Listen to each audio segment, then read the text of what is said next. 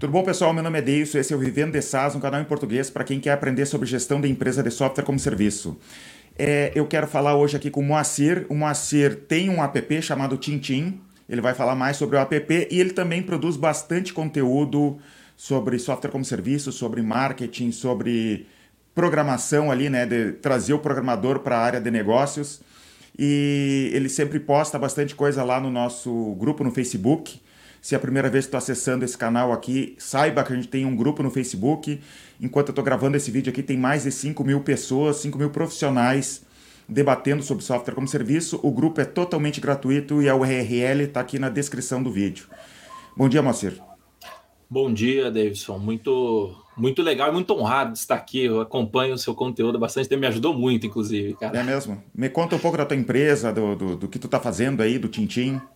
Tá, vamos lá. É, o que é o Tintim? Né? O Tintim é um software que rastreia campanhas de WhatsApp. De forma bem resumida, é isso, né? Aí, uhum. dependendo do público-alvo, a gente adapta o, o, esse pitch, né?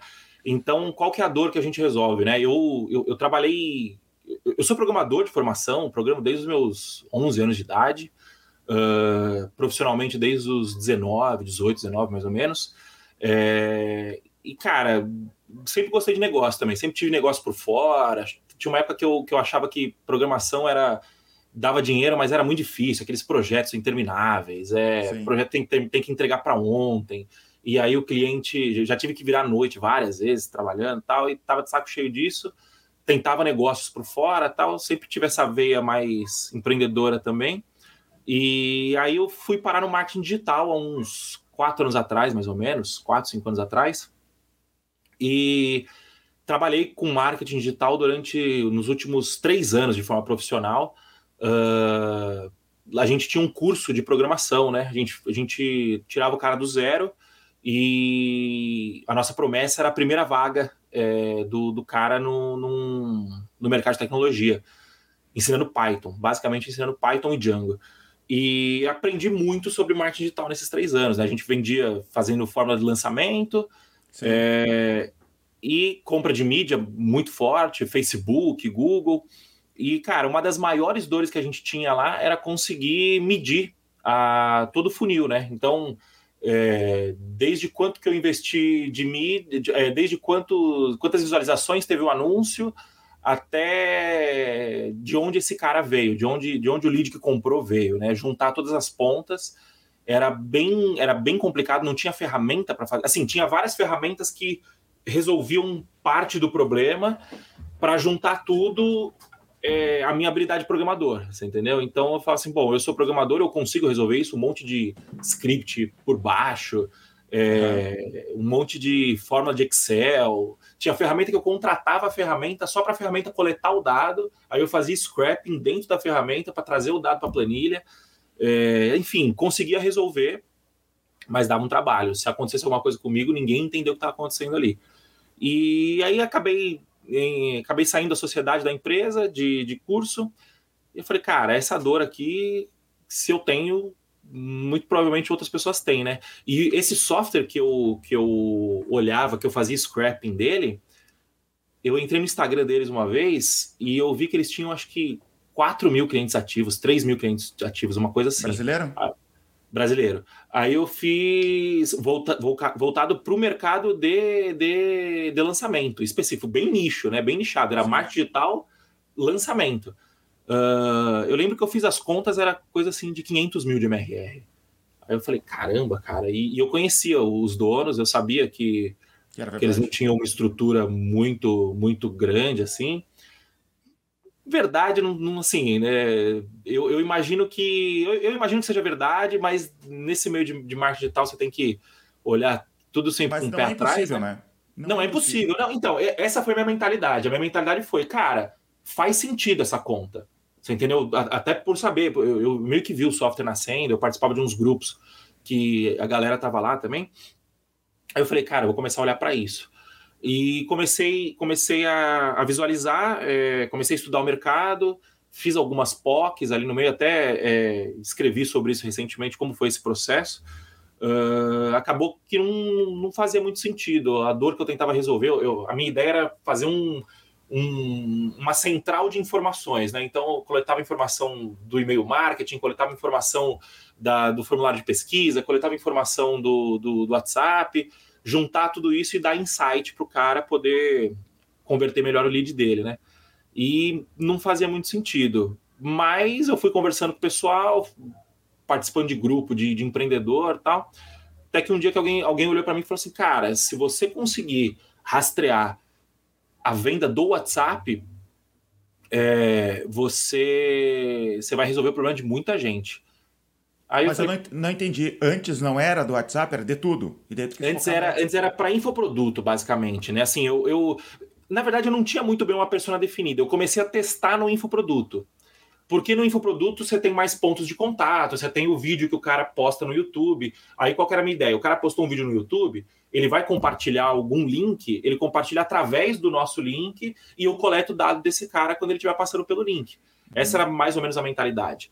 E infoproduto, olhei bastante para e-commerce também, é, mas eu vi que o pessoal não tinha muito a dor, né? Tipo, ou, ou não soube vender direito, enfim, eu, não fez muito sentido ali na época os testes que eu, que eu fiz. Quando eu conversei com esse cara, ele falou, cara, no WhatsApp é uma dor muito latente, porque é, eu ainda assim eu conseguia alimentar o pixel do Facebook, por exemplo, com informação, sabendo se ele era mais qualificado, menos qualificado. Eu coletava bastante dado, então esses arranjos que eu fazia, eu sabia que outras pessoas também faziam, né? Outros players grandes faziam.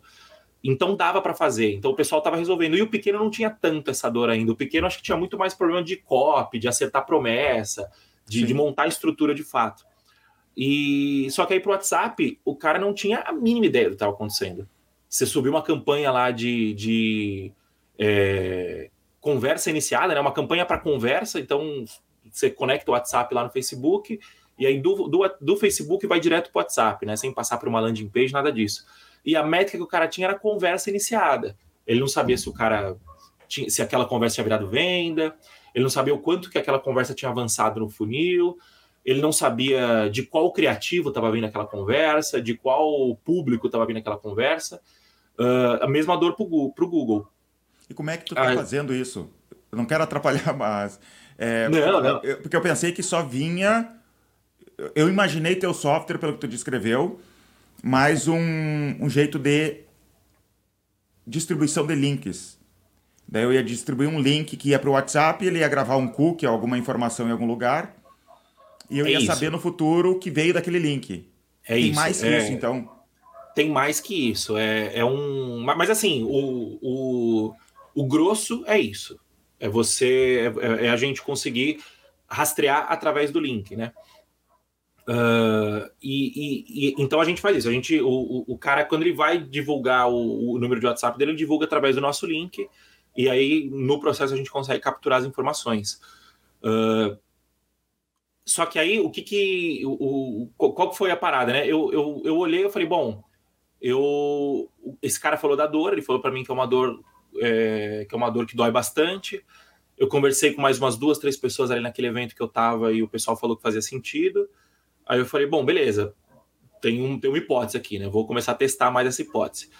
E aí teve o Fire Festival da, da Hotmart na sequência. Sim. E aí eu, eu viajei para lá, é, sou de São Paulo, né? O festival em BH. E chegou lá, eu falei, bom, montei um pitch na minha cabeça.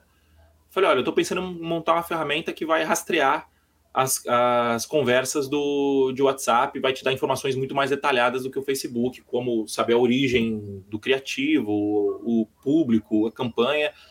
Faz sentido para você? E assim, eu falei com 15 pessoas e 15, 20 pessoas, e as 15, 20 pessoas olharam e falaram assim: cara, se você fizer isso, me, eu compro na hora. Uhum. Eu falei, bom, tem, tem, uma, tem uma dor aqui, né? Aí eu fiz o MVP. E fiz o MVP, quando eu comecei a divulgar, eu vi que a empolgação era muito maior do que a galera usar de fato, né? Ah, isso é normal, né? Da, da vida. Sim, tipo, sei lá, umas 40 pessoas, ou oh, quero testar. Tipo, duas testaram de fato, olharam e falaram assim: não, vou te ajudar aí e tal.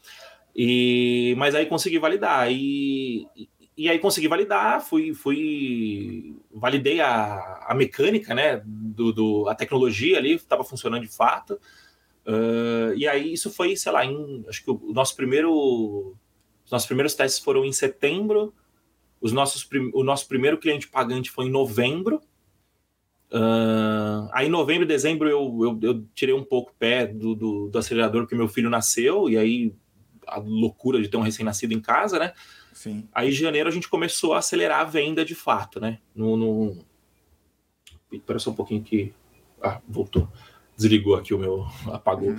É, e aí, o, em janeiro, a gente começou a acelerar a venda de fato. E aí, então, estamos há seis meses, mais ou menos, sete meses, vai, vendendo, vendendo de forma ativa, né? Montando a máquina de venda de fato. Tá, e como é que tá, como é que tá fazendo captação de leads? É tudo propaganda paga? Como é que tem feito? Cara, a gente tá focando basicamente em propaganda paga, né? Qual que é o nosso quais são as nossas limitações, né? Dinheiro, basicamente dinheiro. A gente é bootstrap, é... não somos 100% bootstrapping, né? No meio do caminho é, é, acabou aparecendo um, um, investidor que ele está é, não só contribuindo com dinheiro, mas contribuindo também com. Ele é do mercado de, de marketing uhum. digital há muitos anos tal. É, mas assim, é um investidor anjo, então é, é, praticamente bootstrapping, né? Não é, não, é o, não é o caminho VC, né? Que você vai levantar uma rodada, é, uma rodada com bastante grana, tal. É, é, um, é um negócio muito mais. É um sócio praticamente. É um sócio, exatamente, é um sócio. Uh, então a gente tem o time muito enxuto. A gente tem o time pessoas? muito enxuto. A gente está com três, três, quatro, cinco, seis pessoas. Seis uhum. pessoas. Três no time de programação, uh, um, um head comercial, um head de operações e eu tocando todo mundo e fazendo marketing também. Marketing ajudando bastante na, na, na parte de vendas. Uh, então, assim, é muito pouca gente. E, cara, só eu estava acostumado a vender infoproduto, né? Infoproduto, a conversão ela é feita inteira de forma automática. Vídeo de vendas, você uh, vai ter anúncio, fazer remarketing. O máximo que vai acontecer é você botar um time de recuperação de vendas depois, quando você faz um lançamento, né? Sim. E, e o infoproduto tem uma outra característica que ele. O, o, o, o, gerar valor do infoproduto ele é muito mais intangível do que o do software. O software ou ele funciona ou ele não funciona. O, o, o infoproduto você tem é, você depende muito do aluno assistir, aplicar. É... Do sonho dele, né? E o do sonho. Do... uma dor mesmo. Exato. O infoproduto você vende sonho. No software você vende, você vende a resolução de uma dor tangível, né? De uma dor é, real. Não sei se real é a palavra, né? Mas é uma dor bem, bastante tangível. E, cara, para você conseguir fazer um negócio automático em SaaS é, é muito mais difícil. É um milhão de vezes mais difícil. E aí, o que a gente fez? É... Isso é bom tu falar porque é, muita gente que segue aqui, eu de repente já percebeu isso lá no grupo do Facebook. O sonho do programador é fazer um software que você vende sozinho, né? Coloca sim, aí. Sim. Não é impossível, mas é difícil. No Brasil é diferente as coisas, né? O, o brasileiro gosta Sim. do carinho, da conversa, do saber que tem alguém por trás é, trabalhando naquilo. Ontem, a gente. Ontem o, o, meu comercial me chamou e falou: Cara, tem um cliente aqui com uma dúvida, com umas dúvidas muito técnicas, consegue me ajudar? Aí eu entrei na call para ajudar. O cara, ele ficou uma hora tirando dúvida técnica. E assim, chegou um momento que ele queria saber como que funcionava, qual que era o, o, o como que estava funcionando ali embaixo do capô. E por quê? Porque era um, era um perfil técnico, né? Era um, o, o cara que é técnico, ele, ele tem essa, essa, esse negócio de querer, de querer saber como que funciona. E o mais importante é que o cara perde o, o, o, o foco ali, né? Que, qual que é o foco? É resolver o problema dele. Mas aí ele foi se empolgando, por quê? Porque é o que você falou, o cara gosta de conversar, o brasileiro gosta de falar tal. É, e, e outro ponto importante sobre isso é o seguinte: é, existem casos, vários casos, inclusive, do cara fazer um produto e o produto meio que viralizar e o cara consegue lá 100 mil de MRR com um time de duas, três pessoas e ele tocando tudo ali. Existe e não diria que é relativamente comum, mas não é um absurdo também, né? Tem, tem vários casos disso. O, o Bruno Kamoto já mostrou vários casos desse na, na newsletter dele. Uhum. Uh, só que eu acho que o, o, componente principal desses caras é timing. Então, de, por quê? Porque se você, se você vai fazer um software de fato que se vende sozinho, é muito mais caro fazer um software desse. Por quê? Porque ao invés de você investir em time de venda para poder pegar na mão do cliente e, e, time de venda, time de onboarding, o que você vai fazer é investir em time de UX. E, e a, a, mão de obra de UX ela é muito mais qualificada e, portanto, muito mais cara também, entendeu? Então, acho que no final do dia é uma conta matemática, sabe assim? Tirando o timing, né? O timing eu acho que é muito importante, mas quando, quando a gente desconsidera a variável timing, é uma conta matemática. Eu vou gastar muito mais para fazer um produto é, que seja self-service e se venda sozinho, ou eu vou gastar muito mais para montar uma máquina de vendas com gente é, que, que, que faça o, esse cliente entender o software, que, que faça o trabalho do UX, né? Que vai ser entender o software e, um, e uma máquina de onboarding também para poder fazer o cliente usar o software, né? Então acho que é mais ou menos isso. Uhum. E como é que está é, o crescimento da empresa? Vocês têm investido? Como é que tá? Ó, não sei se tu pode falar desses números ali, uhum. Mas investimento, estou investindo tanto, tô, tô conseguindo vender tanto. Se tu puder falar, o pessoal gosta muito de saber sobre isso. Tá, cara, é, a gente está num MRR de 40 mil hoje. Uhum. Gente... Em menos de um ano. Em sete meses. Que legal, cara. Sete meses. Tá validado crescendo... de verdade. Tá validado, tá validado. Uhum. É, e, e, e, o mais legal disso é que no meio do caminho, é, o, o, você começa vendendo uma feature, né? Uhum. E vender feature, a barreira de, de, de, a barreira de entrada é baixa, né? Porque basta outra pessoa copiar essa feature. Uh, mas o, o legal. E eu tinha consciência disso desde o começo, né? É, que, cara, a barreira de entrada ia ser baixa, eu precisava agir relativamente rápido. Mas o mais importante não era agir rápido porque senão eu me copiar.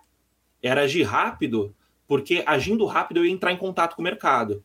E aí, nesses sete meses, a gente foi descobrindo é, várias pontas soltas no meio do processo, né? Então, ou seja, o, o rastrear a, a origem da conversa é uma parte do processo. O que esse cara quer no fim do dia é converter mais, é vender mais. Exatamente. Então, como que eu faço para esse cara vender mais? E aí você vai tendo informações. Por quê? Porque você está conversando com. A gente, a gente, deve. Antes da gente começar. Hoje, hoje a gente vende. O, meu head comercial faz bastante reunião, mas a gente também tem algumas vendas no automático, digamos assim, né? É, mas eu conversei, sei lá, com umas 100 pessoas. Eu que fiz as, as 100 primeiras calls de venda, fui eu que fiz. É, e aí você vai conversando, você vai entendendo as dores das pessoas. Você vai. E, e a gente sempre gravou todas as calls para depois poder analisar porque o, o, o grande pulo do gato é você entender o que, que o mercado está pedindo e não o que, que você, não o que, que o seu produto tem que fazer, né? Aliás, o que o mercado está pedindo é o que o seu produto tem que fazer, você entendeu? E aí hoje a gente percebe que nesses sete meses a gente aprendeu que a gente foi entendendo várias dores do nosso do nosso cliente e a gente foi entendendo como que o Tintim consegue resolver várias dessas dores. Então, o objetivo hoje do Tintim não é rastrear as vendas, rastrear as vendas, rastrear as conversas e as vendas é o caminho pelo qual a gente está é, chegando e, e, e, ajudando o cliente. Mas o objetivo do Tintim é fazer o cara vender mais. E aí, fazendo ele vender mais, a gente tem infinitas possibilidades, e aí é uma questão estratégica de onde que a gente vai atacar, né? Voltando nos números, que eu acabei divagando aqui. A gente tem 40 mil de MRR, a gente vem crescendo semana a semana, é, a gente mede semanalmente o, o, o, crescimento, né? Por que, que a gente mede semanalmente? Porque a gente precisa mudar rápido se precisar, porra, duas, três semanas que, que tá meio esquisito, a gente já precisa ver opa, onde, onde a gente está errando, porque está muito no começo, né? Uh, a gente cresce basicamente via tráfego pago, então a gente compra lead, é, aumenta a consciência desse lead e faz a conversão desse lead. Essa conversão ela é feita É, às vezes individual, às vezes em grupo, depende, né? Tu usa e... o Tintim para tuas campanhas? A gente usa o Tintim, né? A gente, a gente não usa o Tintim diretamente porque o, o, a campanha não vai. É, o, o, anúncio não vai direto para o WhatsApp, mas sempre que o cara chama no WhatsApp, ele chama através de um link do Tintim.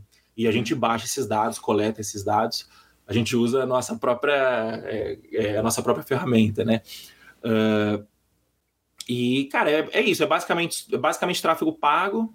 Uh, e a gente vende a gente, a gente compra esse lead, qualifica esse lead, né? Compra através de anúncios, né? É, quando eu falo compra, não é comprar uma base de lead, né? acho que é bom deixar claro isso. Sim. A gente faz um anúncio, convida esse lead para conhecer mais sobre a ferramenta, uh, e aí a gente faz uma qualificação. Parte dessa qualificação é feita de forma automática no WhatsApp, parte é feita manual pelo nosso, pelo nosso time comercial. Uh, e aí a gente converte parte das vendas no um a um e parte das vendas de uma forma mais em lote, digamos assim. É, é uhum. basicamente isso. E é basicamente infoprodutores? Tu faz a propaganda para infoprodutor Não. ou tá tendo tudo que é tipo de empresa? Não, a gente. É, essa é uma boa pergunta, porque a gente não que a gente não quer infoprodutor nesse começo, pelo menos. Por quê? Porque o infoprodutor não tem essa dor. É, às vezes ele acha que ele tem, mas quando a gente vai analisar de fato o caso, ele, ele não tem essa dor ou ele tem uma dor que pode ser resolvida de uma forma muito mais simples do que o Tintin se propõe a resolver. Uh, qual que é o nosso foco? O nosso foco é o, o comércio, é o, é o não comércio, né? É o negócio local, digamos assim, né? O Pedro Sobral divide entre infoprodutor, é, e-commerce e negócios locais. Sim. Então, o que é o um negócio local? É o, o correspondente bancário que vende empréstimo, por exemplo, é o, a serralheria que vende portão, é o, a clínica de estética que vende serviço de depilação, é o, o, o dentista que vende. É, é, esqueci o nome, harmonização facial. Então, é basicamente esse cara. Só que acontece, se a gente for focar no cliente final, a gente vai ter um problema de, de, de não de falar para todo mundo e não falar para ninguém. A gente não vai conseguir nichar, você entendeu? Então, a nossa estratégia hoje é falar com as agências. Então, uhum. a gente vende para as agências. A agência é o que vê, é quem vê o, o valor de fato do Tintim. Ela que tem essa dor, ela está operando ali as campanhas do cliente. Então, a gente traz a agência como uma parceira. E a agência sendo essa parceira, ela, ela consegue. A, a, gente consegue acessar os clientes dessa agência de uma forma muito mais simples. Uh, e então a nossa comunicação é toda para a agência. A nossa comunicação e nosso esforço comercial é para a agência. Então a propaganda paga tá para pegar a agência e não uhum. o, o dentista, o serralheiro. Exato. Legal. E aí, através da agência, a gente, a gente faz um programa de parceiro com eles, em que a gente remunera eles é, conforme eles forem vendendo o Tintim para a gente, né? E a gente também entrega o Tintim para eles operarem numa visão mais mais agência mesmo. Né? Então ele vai ter acesso a todos os clientes dele ali dentro, ele vai ter acesso a funcionalidades que para a agência faz sentido, mas para o cliente final não faz tanto sentido. Uhum. Então, o nosso, o nosso ponto de contato é a agência. É basicamente um, um canal de partnership, né? E como é que tem sido isso? Porque eu já tentei muito em trabalhar com indicação. Nunca tive uhum. um sucesso de verdade. Eu trabalho hoje com a revenda do nosso software, mas indicação eu sempre tive o problema daquelas pessoas, elas conversam muito, pedem muita coisa, prometem muito, mas indicam muito pouco em comparação ao trabalho que a gente tem. Tu não sente isso também na tu, no, na, no teu público? Cara, eu acho que. Eu, eu, lembro que uma vez eu ouvi você falando que você foi para revenda, porque na revenda você. E, e, você fazia o cara pagar antes dele, dele, dele poder revender o software. A nossa estratégia é mais ou menos parecida, porque o, a agência precisa pagar para poder ser uma parceira nossa. Uhum. Então, por, pelo fato, isso filtra, primeiro ponto. A gente, a gente chegou a fazer alguns afiliados, fez alguns cupons para poder medir esses afiliados, fez página específica para afiliado. É o, é o que você falou. O que, que, que, que, o, que, que o afiliado vai querer fazer no fim do dia? Ele vai querer só divulgar o produto. Ele não vai querer vender o produto, de fato. Então, é, a gente, com esse programa de parceiros, eu acho que o, o grande, o grande ponto que faz a, a, esse canal tá, tá, tá, tá surtindo efeito é que, primeiro, a gente está resolvendo uma dor da agência. Então, para a agência virar um parceiro já é interessante, porque é interessante para ela colocar o Tintin nos clientes dela, porque o Tintin vai ajudar a agência a entregar um, um trabalho melhor, a fazer o cliente vender mais. Então, esse é o primeiro ponto. Uh, e o fato da gente cobrar também. Eu acho que pelo fato da gente cobrar, filtra bastante e traz uma galera engajada em querer vender de fato, né? Porque aí é, vira uma conta matemática, né? O cara vai, vai pagar X e quando ele vender Y uh, é, assinaturas do. Quando ele colocar Y clientes para dentro, é, vai chegar um momento que vai acabar saindo, vai acabar empatando, depois ele vai começar a ganhar dinheiro com a gente, entendeu? Uhum. Então a gente acaba premiando o, o, o, parceiro dessa forma, né? Gerando valor e também. Uh, e também, além de gerar valor, a gente está é, remunerando ele de fato, né? Uhum. E mudando um pouco de assunto, tu me falou que tu teve um filho recentemente. E tu tá montando uma empresa, tá começando. E eu imagino que Sim. o filho ainda não tinha nem chegado nesse patamar ainda da MRR que tu tá. Como é que é isso, cara? Porque tem os dois mundos ali do, do cara muito novo, que não tem responsabilidades para montar uma empresa. Sim e foi o meu caso, e por isso eu acho que deu certo, porque eu não sei se eu teria a mesma coragem que eu tive tendo um filho. De repente é, é capaz de eu, sabe uma coisa, eu vou pegar um emprego agora aqui para garantir, para como é que está sendo isso? Cara, isso todo dia à noite isso passa pela cabeça, né? Você bota a cabeça no travesseiro, passa, a cabeça, passa isso na cabeça. Cara, é... foi um movimento calculado, tá? É, foi, um, foi, foi, um movimento calculado e orquestrado por toda a família, né? Por mim, pela minha esposa, é, financeiramente falando. Uh, então, o que aconteceu? Eu, eu, eu, tenho, eu, eu, tive, eu tenho, na verdade, ainda uma fábrica de software, né? Essa fábrica de software, ela sempre existiu, é, independente das empreitadas que eu tive de marketing digital, por exemplo, que eu tenho um sócio que sempre tocou a fábrica essa fábrica ela, ela me deu algumas coisas boas, né? Primeiro que ela me permitiu fazer um pezinho de meia e segundo que ela me permitiu montar um time bom de tecnologia, né? Então o, o time da fábrica basicamente é o time do Tintim hoje em dia, né, de tecnologia. Uh, então eu consegui fazer um pé de meia nos últimos três anos, a pandemia ajudou bastante. É, quando eu trabalhei com marketing digital também consegui ganhar um dinheiro. É, então, assim, esse pé de meia, ele tá, ele tá me sustentando nesse... Ele, parte, é, parte do meu sustento vem desse pé de meia, né? Nesse, nesse, nesse período. Uh, a minha esposa não trabalha fora, então isso é, um, isso é um, uma característica... Acho, acho que é a característica mais importante de todas. Então, assim, a gente acordou dentro de casa que é, ela ia segurar as pontas da porta para dentro e eu ia segurar as pontas da porta para fora. É, e a gente se alinhou, a gente é muito alinhado nisso, sabe? Então, assim, ela, ela, ela tem ciência do tamanho do projeto, que a gente, do, do tamanho, do tamanho que eu quero que o Tintin seja, de quais são as ambições.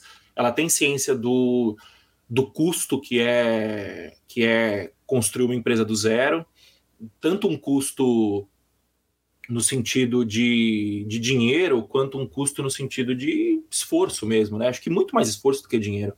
Uhum. Uh, então, diga. É, por que não continuar? Por que não escalar a fábrica de software se estava dando certo? Isso eu estou perguntando para puxar sim. o assado para o SaaS, porque eu sei que o pessoal prefere sim. Sim, é justamente por isso, porque fábrica de software é uma venda muito complexa, ela na fábrica de software a sua mão de a sua a sua a sua matéria-prima na fábrica de software é gente qualificada de, de, forma assim financeiramente falando né olhando pela, pelo ponto de vista de negócio a sua matéria-prima é mão de obra qualificada e cara é, e cara por ser qualificada cara o que aconteceu? Na, na pandemia, quando antes da pandemia, a gente tinha acho que 10 pessoas no time. 10, 12 pessoas. No, em, a pandemia veio em março, chegou acho que em outubro, novembro, tava eu e meu sócio só. Um olhando para a cara do outro, e aí? Por quê? Roubaram Porque os programadores. Roubaram todos os nossos programadores. É, tinha programador que trabalhava com a gente, tinha programador que trabalhava com a gente, que o cara ganhava 6 mil reais por mês no domingo, e na segunda ele estava ganhando 16 mil reais. Uhum. Então, assim, é, o cenário macro jogou muito contra, sabe? É, e uma dor que eu sempre tive era justamente esse lance de prestar serviço, sabe? Porque é uma faca de dois gumes, que quando você presta serviço, você tem uma habilidade de fazer caixa muito rápido, é, só que o serviço está diretamente atrelado à sua capacidade de trabalhar, à sua, à sua capacidade de sentar a bunda na cadeira e, é, e entregar suas horas para o seu cliente, né? Seja através dos seus, do, dos seus programadores, né? Mas assim, era muito difícil. Você vai ter que ter um gerente. Quem fazia esse papel de gerência era eu. Que um gerente vai ter que entender a demanda, que vai conseguir fazer esse meio de campo.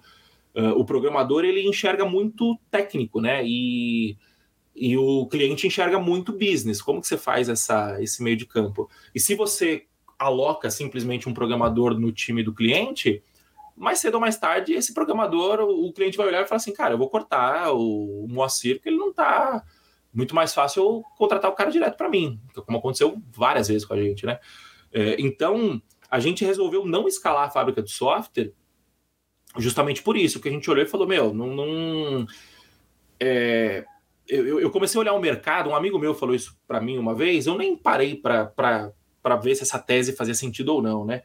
Mas empiricamente fazia sentido, que ele falou, cara, você pode ver que consultoria ou é boutique, são é, é um time bem pequenininho, fazendo, trabalhando para alguns clientes muito específicos, ou é uma, um colosso de, de, de, tamanho, de mil, duas mil, três mil pessoas. É difícil achar uma, uma boutique que venda desenvolvimento de software, né? E você tem fábrica de software que vende produto, aí é outra coisa. Uhum. É, agora, fábrica de software que vende desenvolvimento de software, é difícil achar uma fábrica média.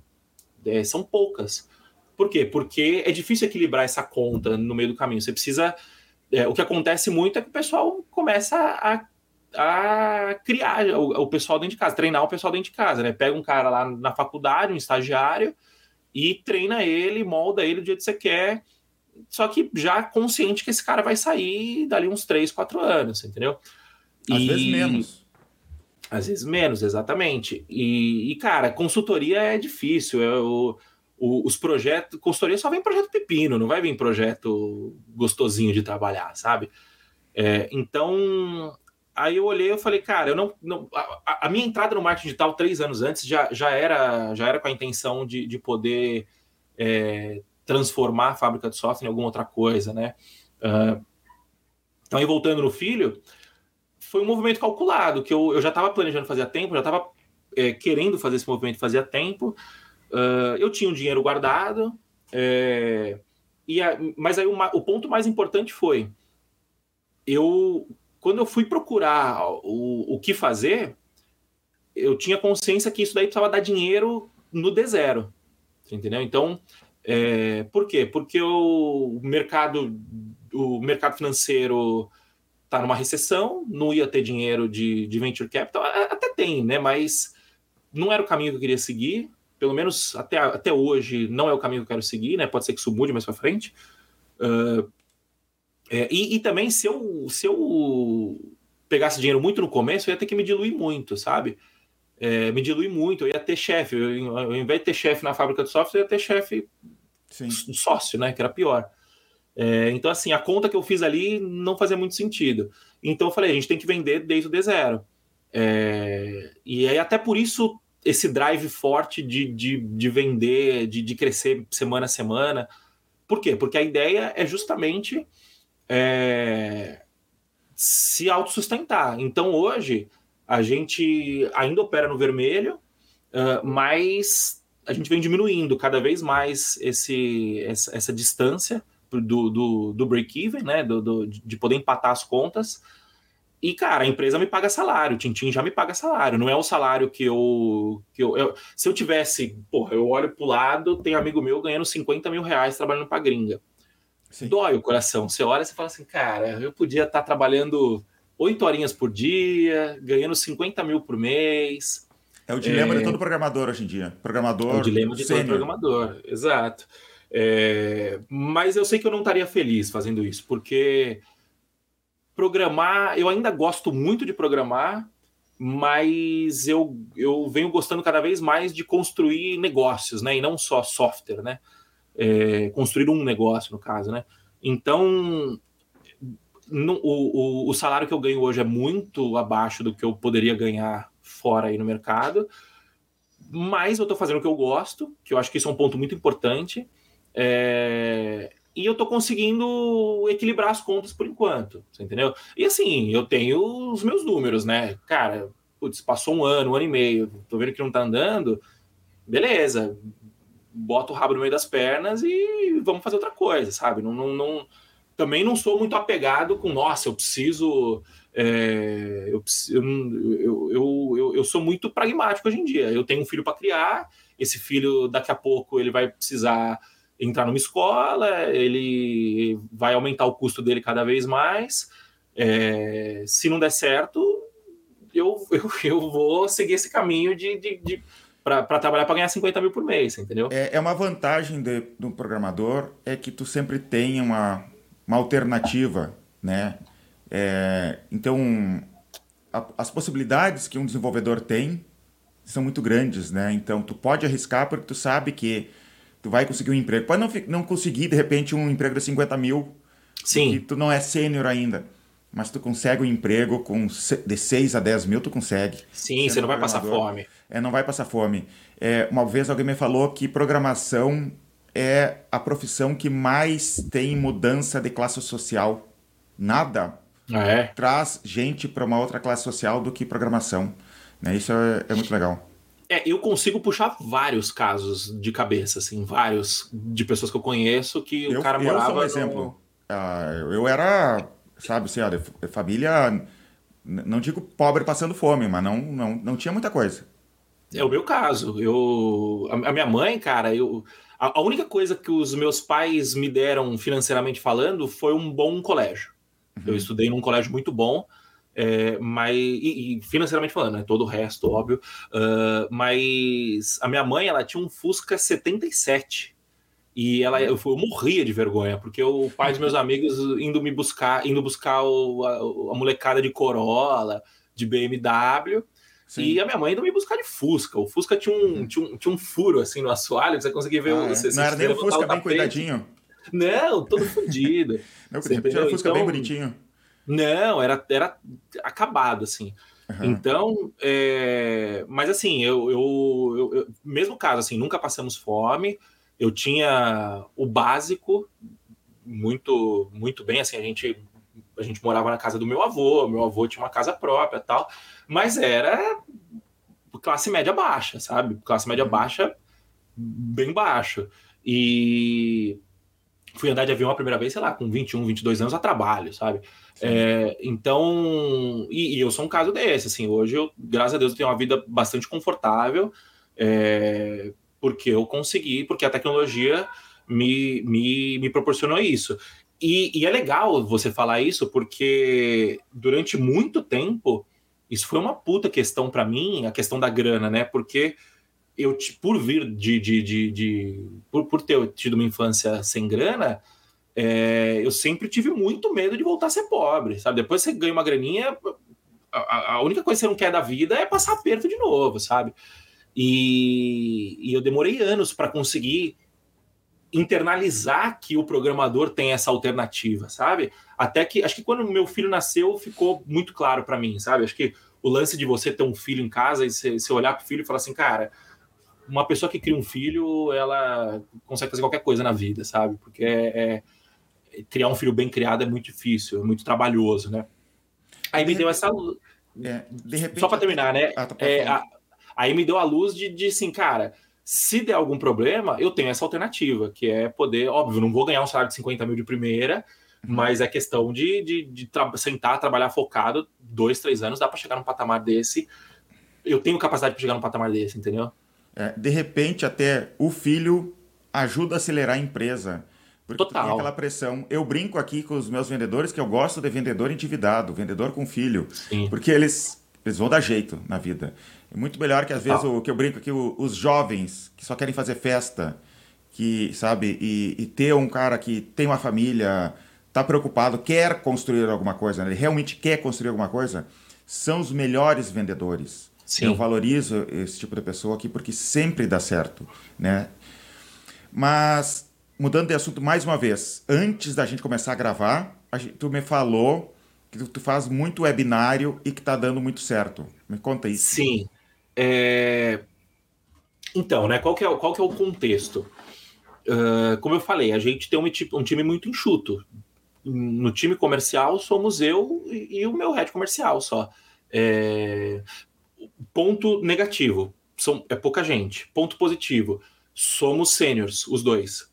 É, isso é até um ponto interessante, né? O, um dos erros que eu cometi na fábrica de software e na DevPro, que era a nossa empresa de, de, de curso de programação, é, foi contratar os primeiros funcionários júnior.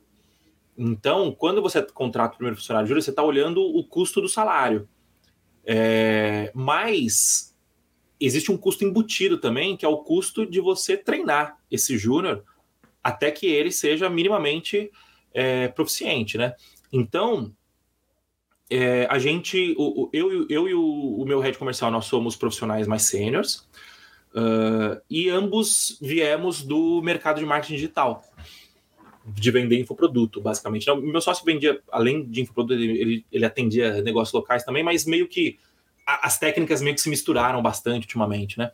É, e aí que a gente fez? A gente começou como que a gente supre essa falta de braço, né? Porque por mais que a gente seja sênior, você tem que sentar lá e conversar com o cliente. O, o, trabalho do SDR é qualificar esse cliente, é conversar, entender a dor é, e qualificar ele para poder entregar é, um lead pronto para receber uma oferta do, do closer, né?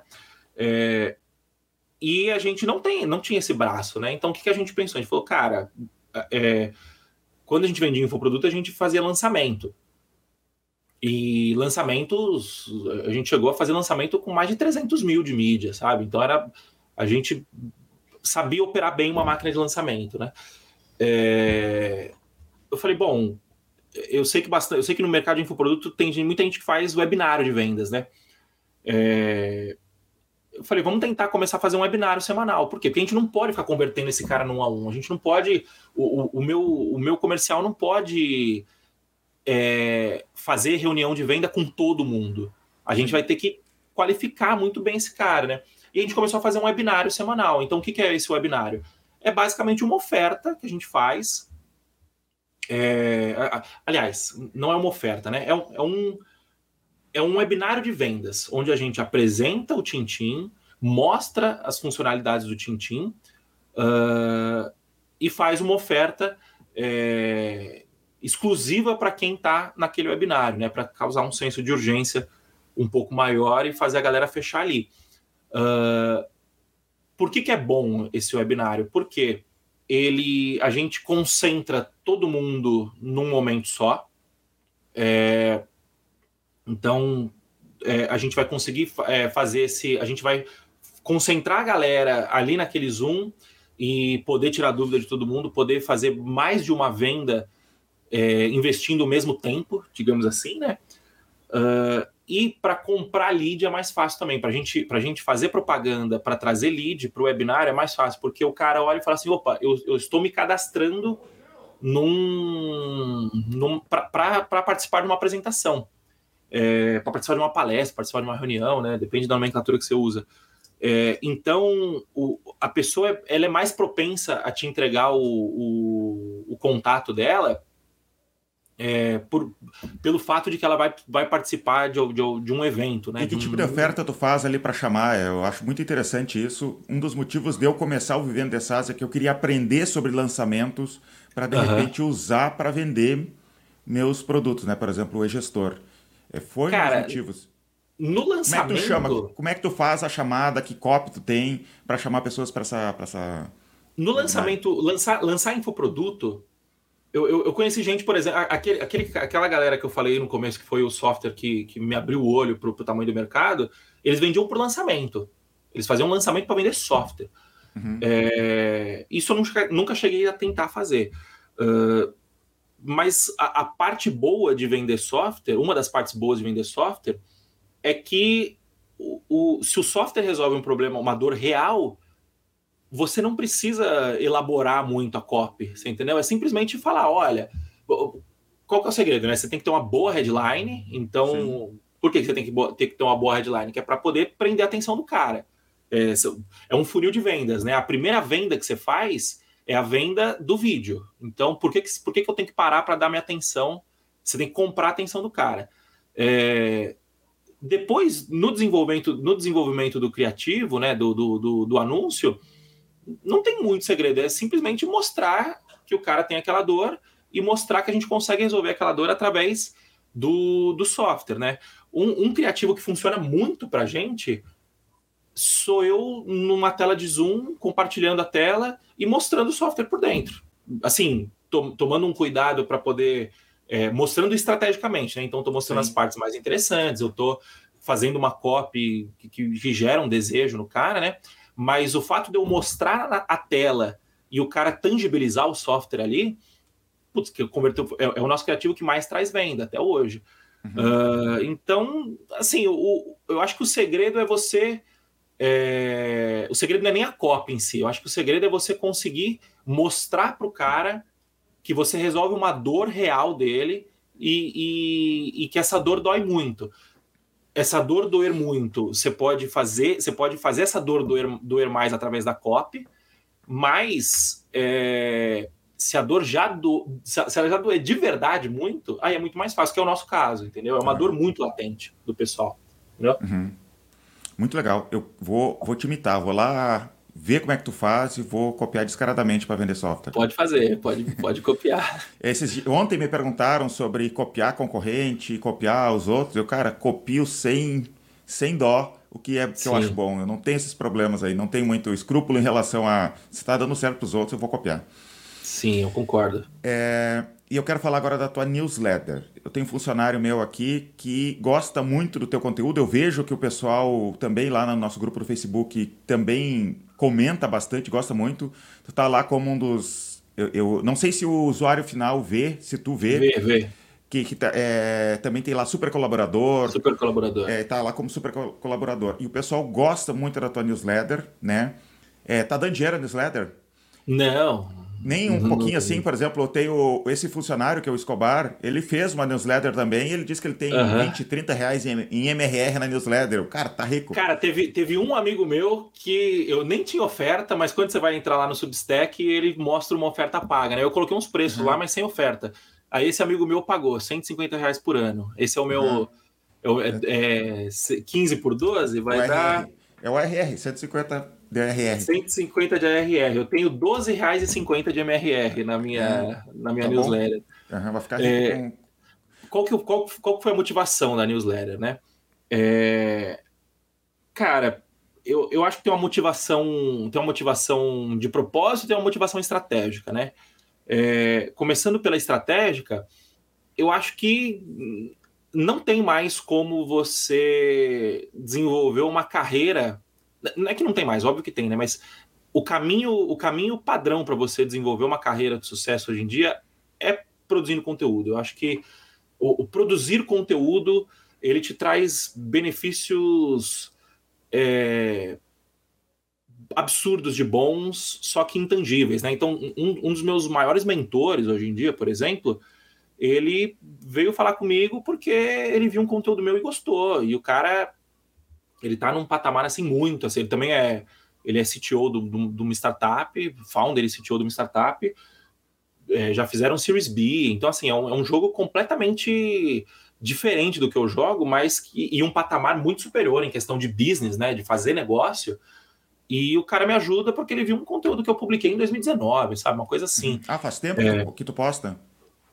É, eu, eu produzo, acho que o primeiro conteúdo que eu. O primeiro blog post que eu fiz foi em 2016, se eu não me engano. Uhum. É, do, mas foi sempre errático, né? Eu produzia uma época. A, a, época que eu mais produzi conteúdo foi quando eu fazia um, um vídeo por semana no YouTube, que na verdade eu fazia um texto e desse texto é, saiu o vídeo, né? O texto era muito mais como um recurso para eu conseguir organizar a minha, a minha, o meu pensamento e depois fazia o vídeo, né? Eu fiz acho que durante 60 semanas. Esse foi o tempo mais longevo, que foi quando ele me, quando esse mentor me conheceu, né? Me veio falar comigo.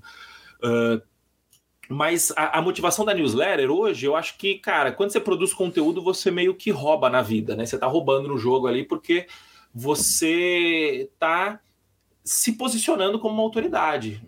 Por, por mais que é, eu não me enxergo como uma puta autoridade, eu, eu enxergo que eu tenho alguma autoridade mas com certeza a produção de conteúdo ela, ela intensifica essa, essa, essa, essa percepção de autoridade, né? Então, eu acho que produzir conteúdo é meio que o caminho padrão para você conseguir fazer uma carreira de sucesso, né? Você está criando um ativo quando você produz conteúdo. Esse é o primeiro eu ponto. Concordo muito. E cara, propósito, eu eu gosto muito. É, o que aconteceu comigo, né? Eu era, eu era um programador padrão até os meus 25, 26 anos. Eu, o que é um programador padrão? É um cara que gosta de código, que, cara, eu quero usar React, eu quero usar o, o eu quero usar Go, porque é a linguagem do Google, eu quero usar Erlang, porque tá todo mundo usando. E é o cara que gosta de brincar com tecnologia, né? É, eu ainda tenho um pouco desse perfil, mas eu tenho consciência dos malefícios de você ter uma postura dessa, né, hoje em dia. E o que, que me fez tomar essa consciência foi estudar sobre gente eu comecei a estudar alto, primeiro para me conhecer, né? E no meio do caminho você vai estudando sobre, sobre psicologia, sobre marketing, sobre vendas, sobre. É, você vai entendendo o ser humano, basicamente. Aí cai em filosofia, espiritualidade. É, e eu percebi que conforme eu fui desenvolvendo esse meu lado mais humano, eu fui.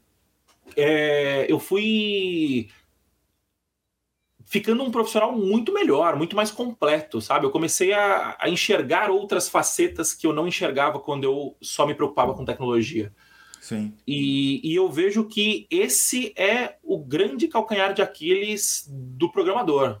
Quando a gente olha um programador médio, né, um programador, o estereótipo do programador, é, é um cara que só quer tecnologia. Ele, ele só assim. quer saber tecnologia. Acho que todo programador no começo é assim, né? É, aquele programador que, que, que, veio para a programação não só pelo dinheiro, mas também pelo, pelo tesão de, de, de programar, né? É, então eu comecei a perceber que, que eu comecei a, a, a, a me tornar um, um, profissional muito melhor, um profissional muito mais completo, e isso começou a impactar diretamente na minha carreira, sabe? Eu comecei a ganhar mais dinheiro, eu comecei a, a, a participar de projetos melhores, eu comecei a, a participar de discussões é, mais elaboradas do que simplesmente o, o, meu PR. Ah, eu fiz meu PR o, o programador falou mal do, do código que eu escrevi, sabe? Tipo assim, uma, hoje em dia eu olho isso e falo, puta, é uma discussão meio infantil, sabe? É, eu comecei a amadurecer, de fato, né? E eu vejo que esse é o problema do programador médio de hoje. E aí eu falei, cara, eu, eu vejo que é, esse é o problema do programador médio de hoje, e eu vejo que tem pouca gente falando sobre isso, de fato, né? É, eu, eu acabei, um, um dos grandes é, um dos grandes incentivadores que, que, me, que me ajudaram nessa trajetória foi um cara chamado Henrique Bastos. E eu conheci ele lá no finalzinho de 2017, no Python Brasil. E ele foi o cara que olhou e falou assim: cara, você tem que transcender a programação, né? Ele tem uma frase que é, ele diz que eu ouvi isso, da, nem sei se é a frase dele, mas eu ouvi da boca dele em 2018 isso que ele diz que o programador, todo programador é uma máquina de ganhar dinheiro e todo mundo já percebeu isso, menos o próprio programador. Ah, que legal. Por quê? Porque o, porque o, programador só está olhando para o código, ele só quer saber de código, código, código. Ele não enxerga que o código é um meio para ele gerar valor para outra pessoa. E, hum. e, é um meio poderosíssimo, porque você tem a capacidade de impactar centenas, dezenas de milhões de pessoas, dependendo do projeto que você estiver trabalhando, com a sua escrita, né? Escrevendo código. Então, isso é de fato uma máquina de, de fazer dinheiro num nível mais financeiro da coisa, e também é de fato uma máquina de você gerar impacto no mundo, você entendeu? Sim. E, e aí eu falei, cara, eu vou começar a produzir conteúdo para essa galera, para tentar tirar o programador que está nesse, nesse, nesse viés muito técnico e trazer ele para um viés mais de negócio, falar sobre custo de oportunidade, falar sobre é, a importância, o porquê que você desenvolve software. Uh, e, e, outro ponto importante, eu vejo que eu, eu, já fazia isso aqui dentro da fábrica de software com os meus programadores, né? É, cara, ó, você tem que. A gente estava numa discussão ontem que o, o fluxo de entrega do, do, do, de uma funcionalidade a gente acabou mandando direto para produção, porque era uma funcionalidade, pequena, e aí, não, mas não passou por todo o fluxo, mas tem que passar por todo o fluxo. Aí eu falei, cara, o seu objetivo como desenvolvedor de software é diminuir o churn da empresa. Esse é o seu objetivo.